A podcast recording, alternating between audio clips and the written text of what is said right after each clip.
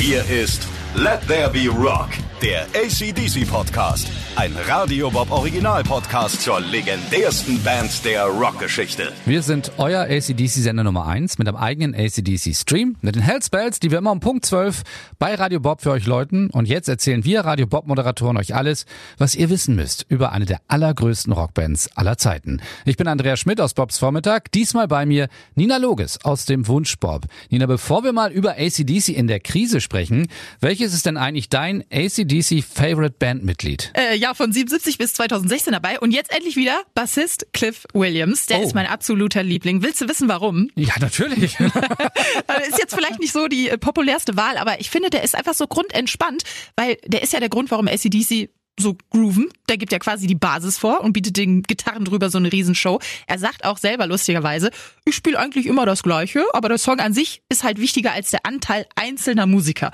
Das hat er mal gesagt. Und er sagt auch, komplexer Bass macht in so einer gitarrenorientierten Band halt keinen Sinn. Und jetzt achte, mein Lieblingszitat. Deshalb schaffe ich die Grundlage, die das antreibt, was die Jungs darüber legen. Damit habe ich überhaupt kein Problem. Ich spiele gerne einfach, das stört mich nicht. Ich fühle mich auch nicht eingeengt dadurch. Wie geil ist das bitte? Wie geil kann man sein? Ich liebe, dass er so entspannt ist und einfach nicht so eine Rampensau. Der weiß halt, was er kann, ist zufrieden mit seinem Beitrag, braucht nicht so eine Riesenshow und Aufmerksamkeit. Und ich finde, davon kann sich jeder mal fürs Leben eine Scheibe abschneiden. In jeder Podcast-Folge ein anderes spannendes ACDC-Kapitel. Diesmal ACDC in der Krise. Das kann man sich gar nicht vorstellen, dass es bei dieser Band auch mal echte Talsohlen gegeben hat.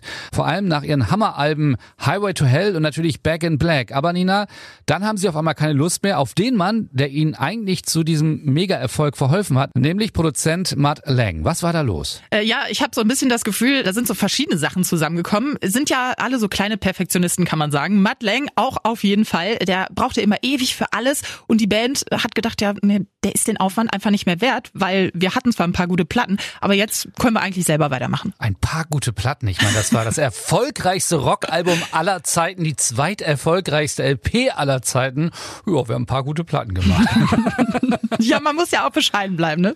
ja, und dann trennt sich die Band also von Matt Lang. Und was passiert dann?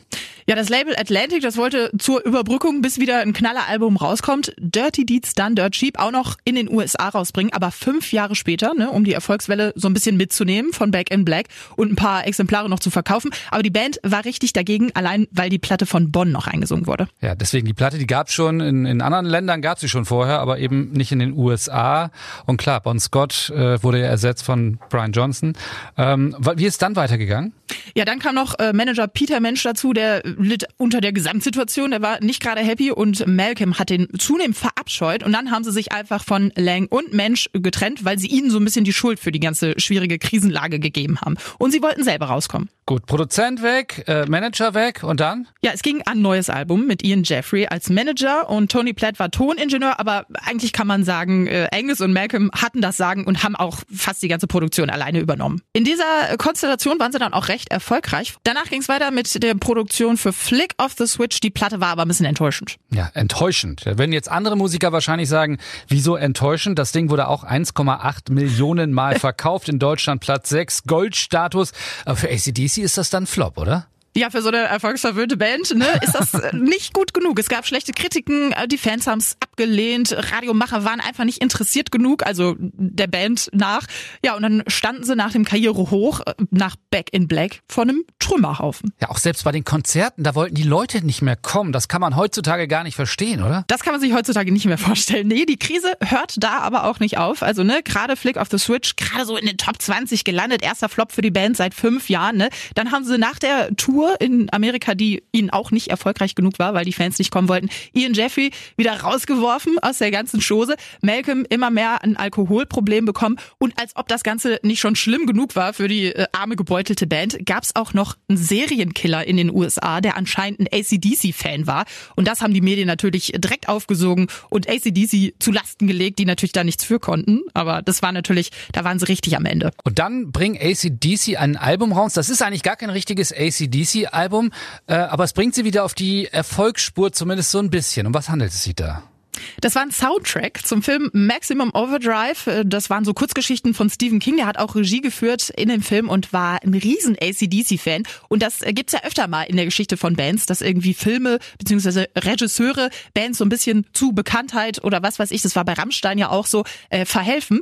Und so war es auch bei diesem äh, Album, bei diesem Soundtrack zum Film Maximum Overdrive eben. Das wurde zum erfolgreichsten Album seit Back in Black, was ja schon krass ist, weil es ja eigentlich nur ein Soundtrack ist. Und dann sind sie auch wieder erfolgreich auf Tour gegangen? Genau, dann ging wieder auf Tour durch die USA. Die Leute hatten auch wieder Bock.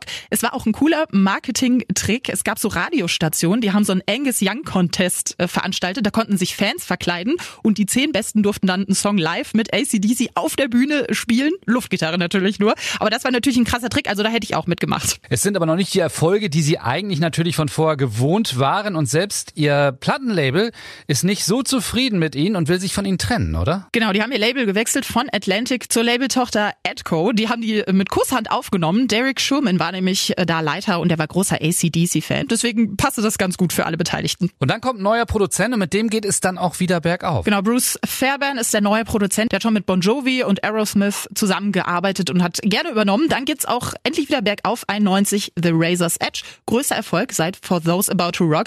Bestverkauftes Album der letzten zehn Jahre. Platz zwei in den USA, Nummer vier in England.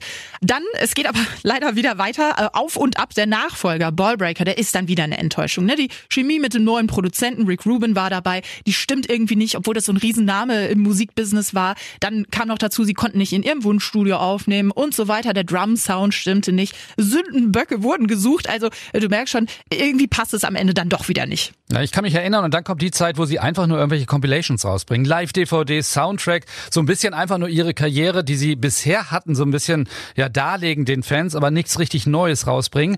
Aber dann geht es ja irgendwann wieder bergauf. Ja, dann 2000 endlich wieder ein Lebenszeichen. Stiff Upper Lip, das war dann auch wieder ein Riesenerfolg. 2003 dann auch endlich aufgenommen in die Rock'n'Roll Hall of Fame von Steven Tyler, eingeführt, ihr erinnert euch vielleicht. Und dann 2008 natürlich Black Eyes, äh, zum ersten Mal seit 20 Jahren wieder mit Lyrics von Brian Johnson. Und das war wirklich weltweit, also wirklich überall auf der Eins, hat sich Millionenmal verkauft und endlich wieder ein richtig derber Erfolg für ACDC. ACDC füllen wieder die großen Arenen und zeigen, dass sie eine der besten Live-Bands der Welt sind. Aber diesen Erfolg haben sie sich gerade bei ihren Live-Konzerten hart erarbeitet. Und darum geht es in der nächsten Folge. Das war Let There Be Rock, der ACDC Podcast. Ein Radio Bob Original Podcast zur legendärsten Band der Rockgeschichte. Mehr davon jederzeit auf radiobob.de und in der MyBob App. Radio Bob, Deutschlands größtes Rockradio.